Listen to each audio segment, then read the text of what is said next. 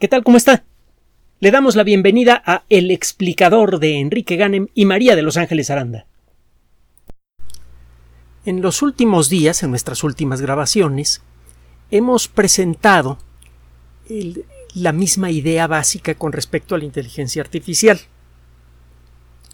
Esta disciplina se está desarrollando de una manera que a lo lejos parece lenta, pero que en la práctica está resultando ser eh, fulminante.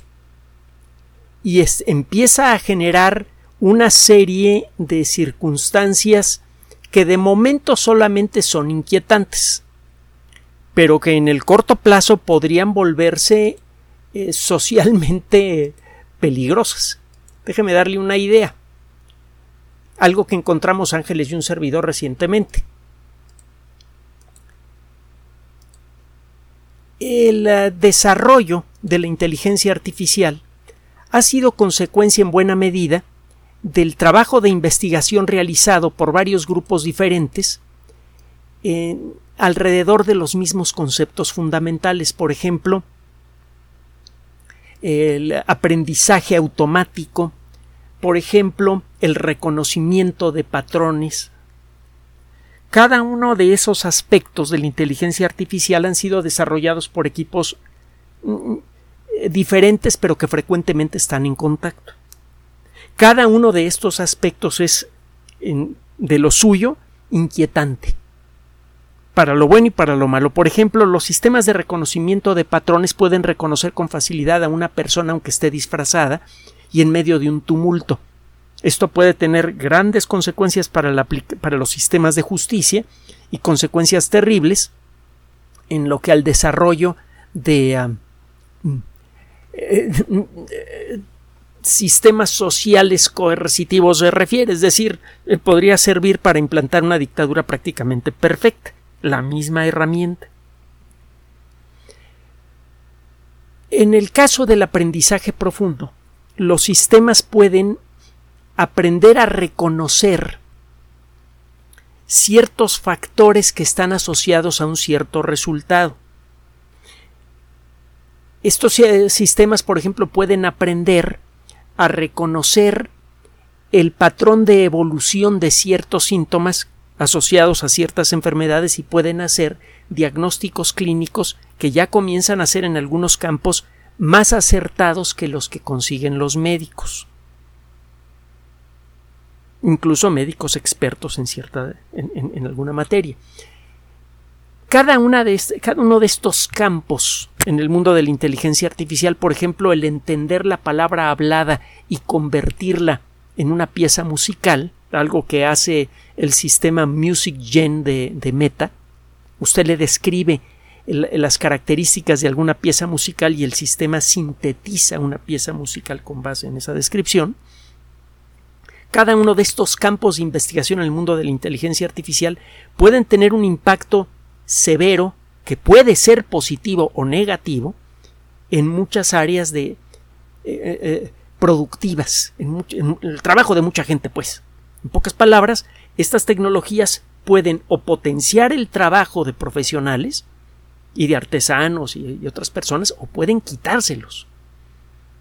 El hecho de que un sistema de inteligencia artificial pueda volverse mejor que una persona, que un médico especializado para diagnosticar enfermedades, no vuelve peligroso a ese sistema para los médicos, al revés, les otorga una ayuda muy bienvenida para poder determinar con mayor exactitud el tipo de tratamiento que necesita un paciente.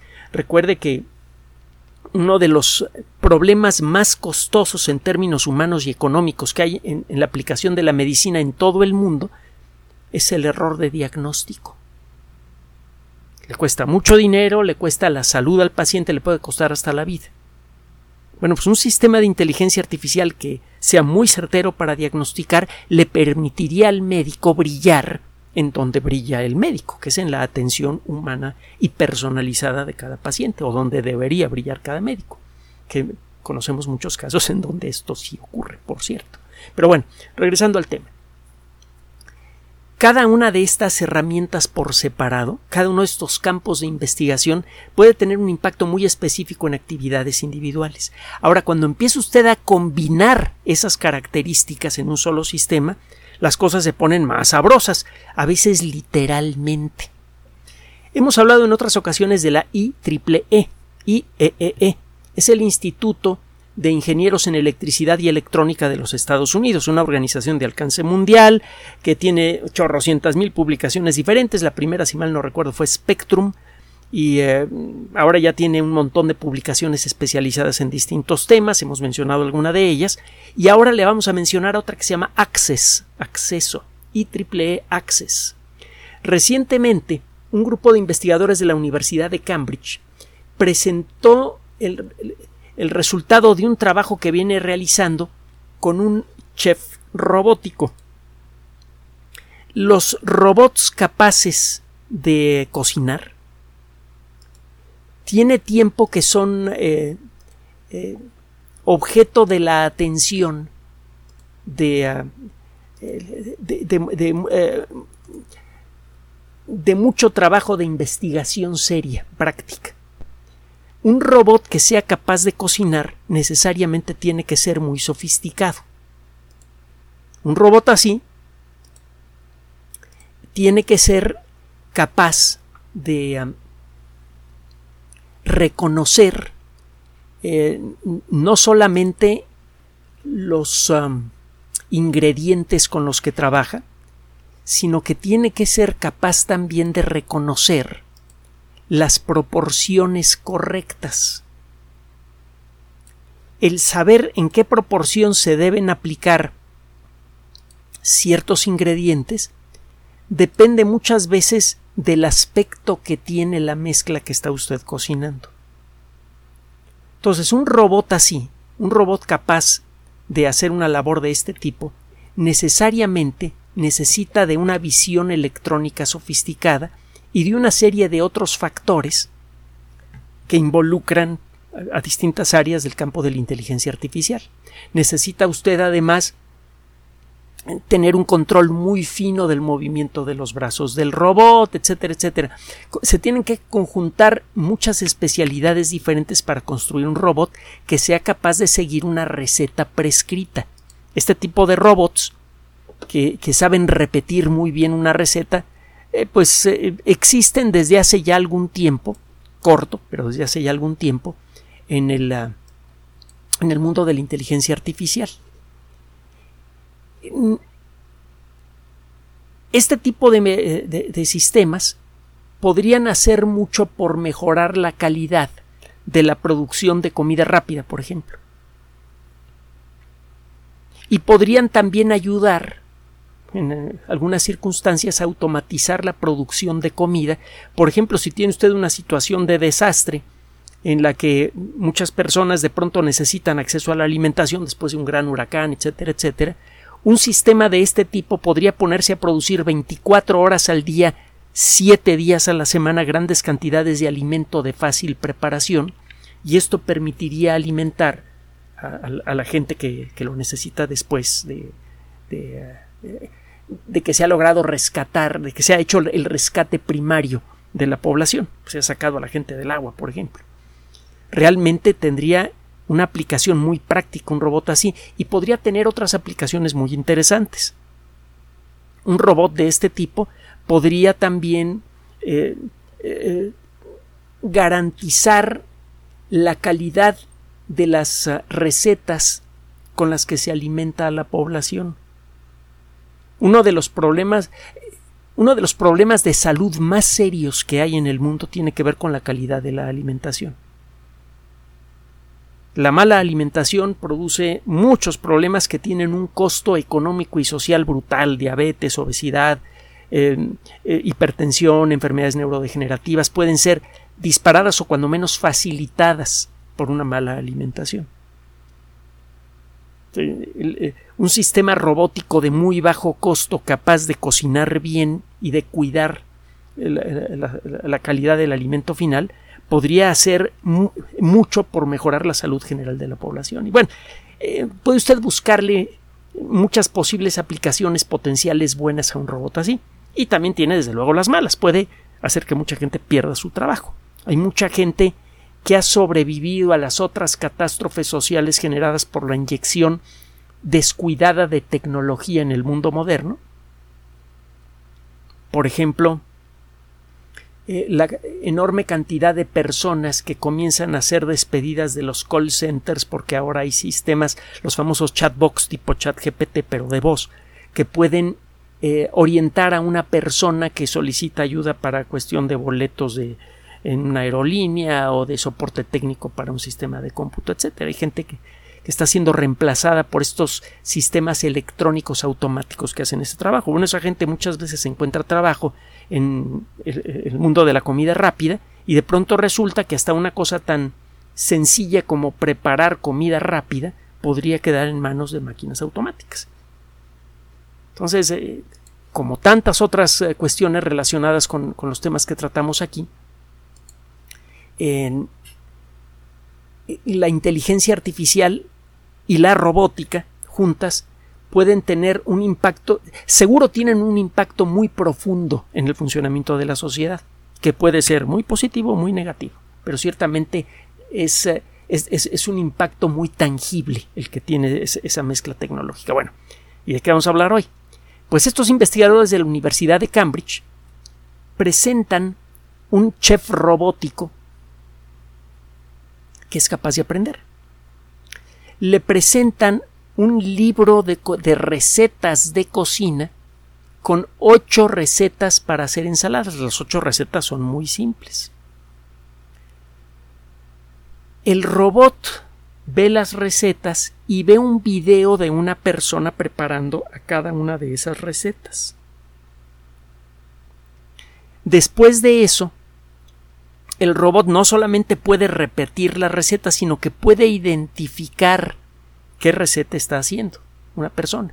Usted después de, darle algunos ejemplos pone a una persona que nunca ha estado frente a la máquina a cocinar una de esas ocho recetas y antes que, que pase mucho tiempo, en cuestión de pocos segundos, el sistema dice ¡Ay! Estás preparando la receta número tres.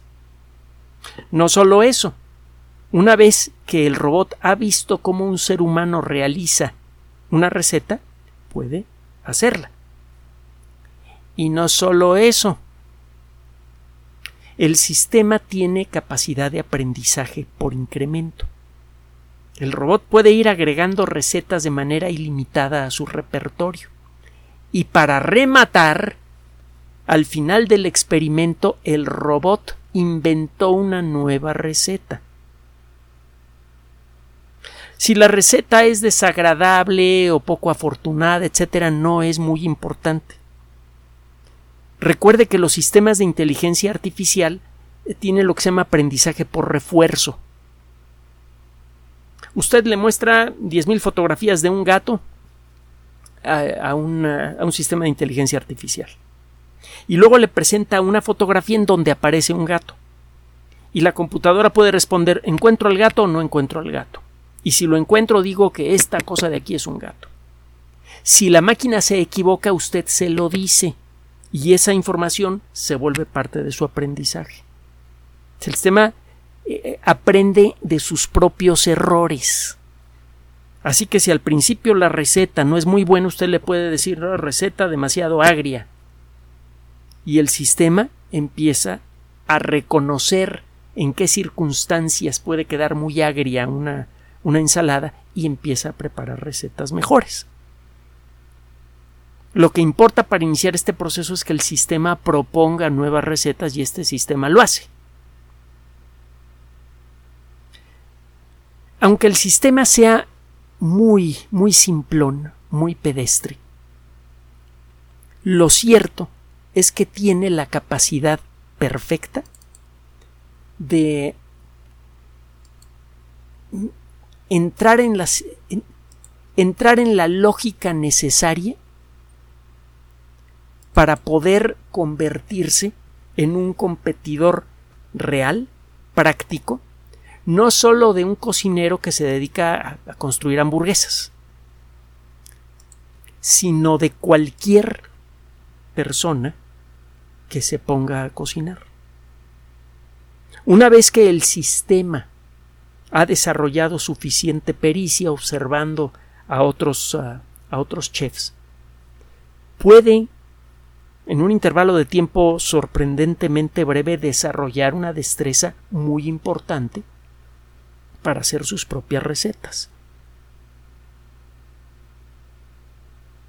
Hago una pausa dramática para que se ponga a pensar en lo que esto significa. No parece existir límite a lo que pueda aprender un sistema así. Un sistema de inteligencia artificial con estas características podría en principio superar a cualquier chef, con todo lo que eso implica. Hay gente que estudia por más de una década para llegar a ser chef. Un verdadero chef, porque hay muchos que se dicen chefs que, que no llegan ni ayudantes de cocina para no utilizar el término que normalmente se utiliza y que aquí en México tiene un significado especialmente hiriente, por eso no lo uso, aunque sea un término mm, eh, correcto desde el punto de vista de la Real Academia Española. Bueno, una carrera especializada como la de un chef podría quedar en peligro por un sistema así. No ahora, pero no va a pasar mucho tiempo para que eso empiece a ocurrir.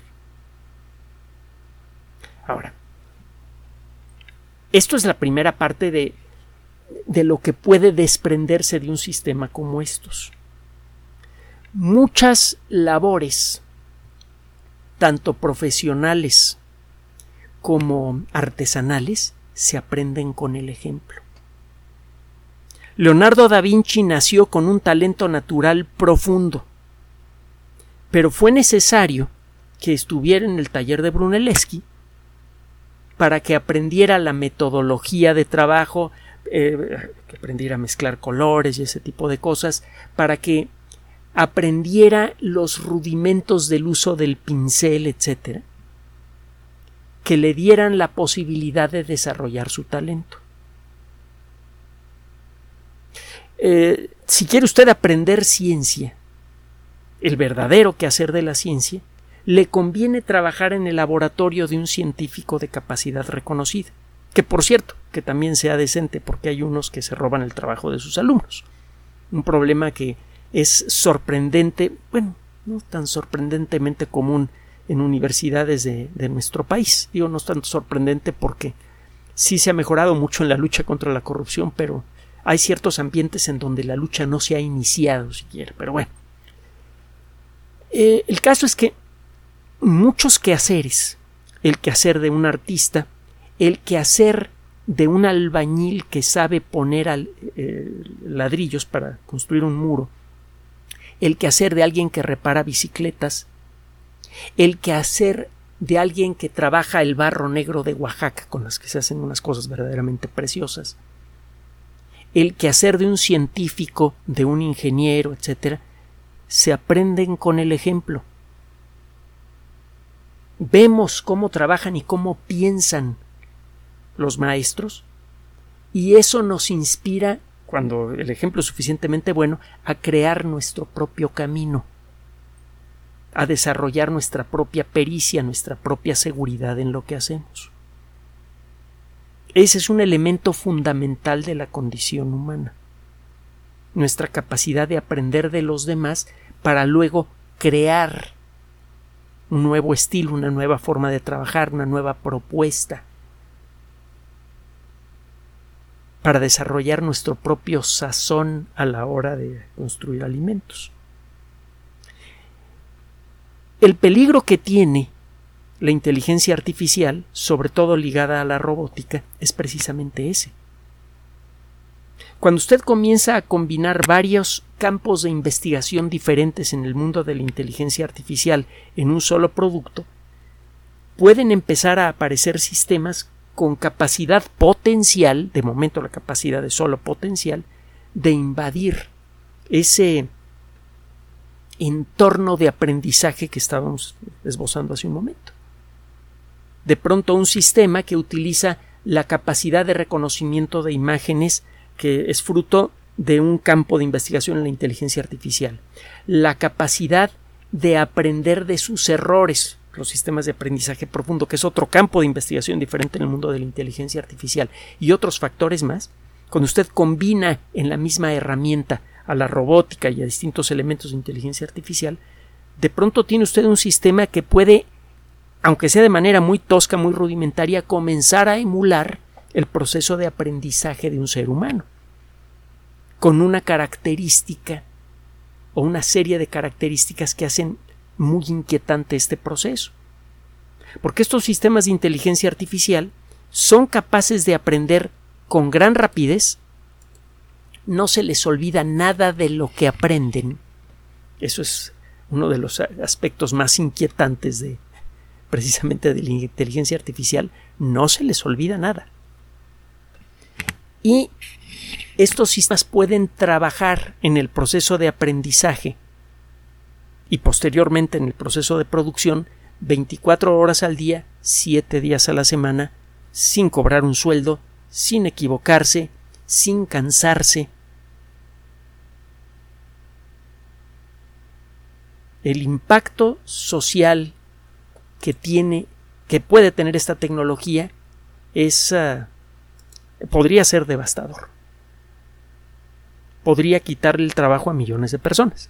De momento, si usted ve los videos de este robotito haciendo eh, ensaladitas simples, pues eh, no parece eh, no parece inquietante. Pero recuerde el, fenómeno que hemos mencionado tantas veces, el de la evolución de los teléfonos celulares, o de las computadoras, para el caso. Los primeros teléfonos celulares eran casi imposibles de usar. Pesadotes, se les iba la batería un momentito, carísimos, emitían un montón de, de, de, de microondas, etc. Y en cuestión de dos o tres generaciones se convirtieron en aparatitos poderosísimos, chiquititos que se nos perdían en la ropa, y con un montón de, de, elementos adicionales, además de su capacidad de hacer llamadas telefónicas en cuestión le dio dos o tres generaciones, fue 10 años, 15 años, eh, eh, lo que transcurrió entre los ladrillos que deformaban cinturones, los primeros teléfonos celulares, hasta los aparatos eh, inteligentes modernos. Bueno, detrás de la inteligencia artificial hay una inversión económica muy grande, lo vamos a comentar el día de mañana y eso va a acelerar en mucho el desarrollo de todos los rincones de la inteligencia artificial. Si los teléfonos celulares evolucionaron en un intervalo de 10 a 15 años para convertirse en lo que ahora conocemos, la inteligencia artificial podría desarrollar su potencial en muchos rincones de aplicación, por ejemplo, en la cocina robótica, en 5 años, 7 años. Y podría empezar a tener un impacto en el mercado laboral verdaderamente dramático. A esto agréguele usted que este tipo de inversión muchas veces está siendo realizado por, em, em, eh, por la iniciativa privada, que normalmente lo que busca pues, es la ganancia por encima de todo. E, es muy difícil que una empresa de cualquier tipo de lo que sea haga una evaluación realmente honesta y profunda de su impacto social. Y esto es eh, eh, va a ser mucho más notable en el caso de la inteligencia artificial no le va a importar en un momento dado a, una, a, un, gran consorcio introducir un nuevo producto que le va a dejar mucho dinero, aunque eso implique eh, borrar ciertos puestos de trabajo altamente especializados como puede ser el de chef, que solamente quedaría limitado a casos muy particulares de personas que administran sus propios restaurantes, por ejemplo. La inteligencia artificial, como hemos dicho, frecuentemente en los últimos días y seguiremos repitiéndolo en los días siguientes, eh, no es una amenaza instantánea que de un día para otro vaya a hacerse realidad. Es decir, no nos vamos a levantar el día de mañana para darnos cuenta que ya estamos bajo el control de una, de una red inteligente como la que aparece en, en Terminator. Lo que vamos a ver a lo largo de esta década es como la inteligencia artificial empieza a comerse muchas áreas de trabajo que antes considerábamos seguras, porque solamente podían ser desarrolladas por humanos inteligentes. Existe la posibilidad, desde luego, de crear las circunstancias para que esa tecnología se convierta en una ayuda. y no en una competencia para nuestros trabajos. La forma de hacerlo consiste en enterarse de lo que se puede hacer con la inteligencia artificial para luego exigir que nuestros representantes populares, y esto vale para todo el mundo, establezcan las leyes apropiadas que garanticen que este conocimiento que fue generado muchas veces en universidades públicas acabe convirtiéndose en un apoyo para el desarrollo del colectivo humano y no en su enemigo. Gracias por su atención. Además de nuestro sitio electrónico www.alexplicador.net, por sugerencia suya tenemos abierto un espacio en Patreon, el explicador Enrique Ganem, y en PayPal, el explicador patrocinio por los que gracias a su apoyo sostenemos este espacio. Puede usted descargar gratuitamente estos audios en formato MP3 en Spotify y en iTunes como El Explicador sitio oficial y en SoundCloud como El Explicador y con formato de video en YouTube en El Explicador sitio oficial. Recuerde nuestras redes sociales de siempre, Twitter Enrique-Ganem y en Facebook Enrique Ganem sitio oficial, El Explicador y los grupos que usted ya conoce. Finalmente, el explicador siempre somos María de Los Ángeles Aranda y Enrique Ganem. Gracias.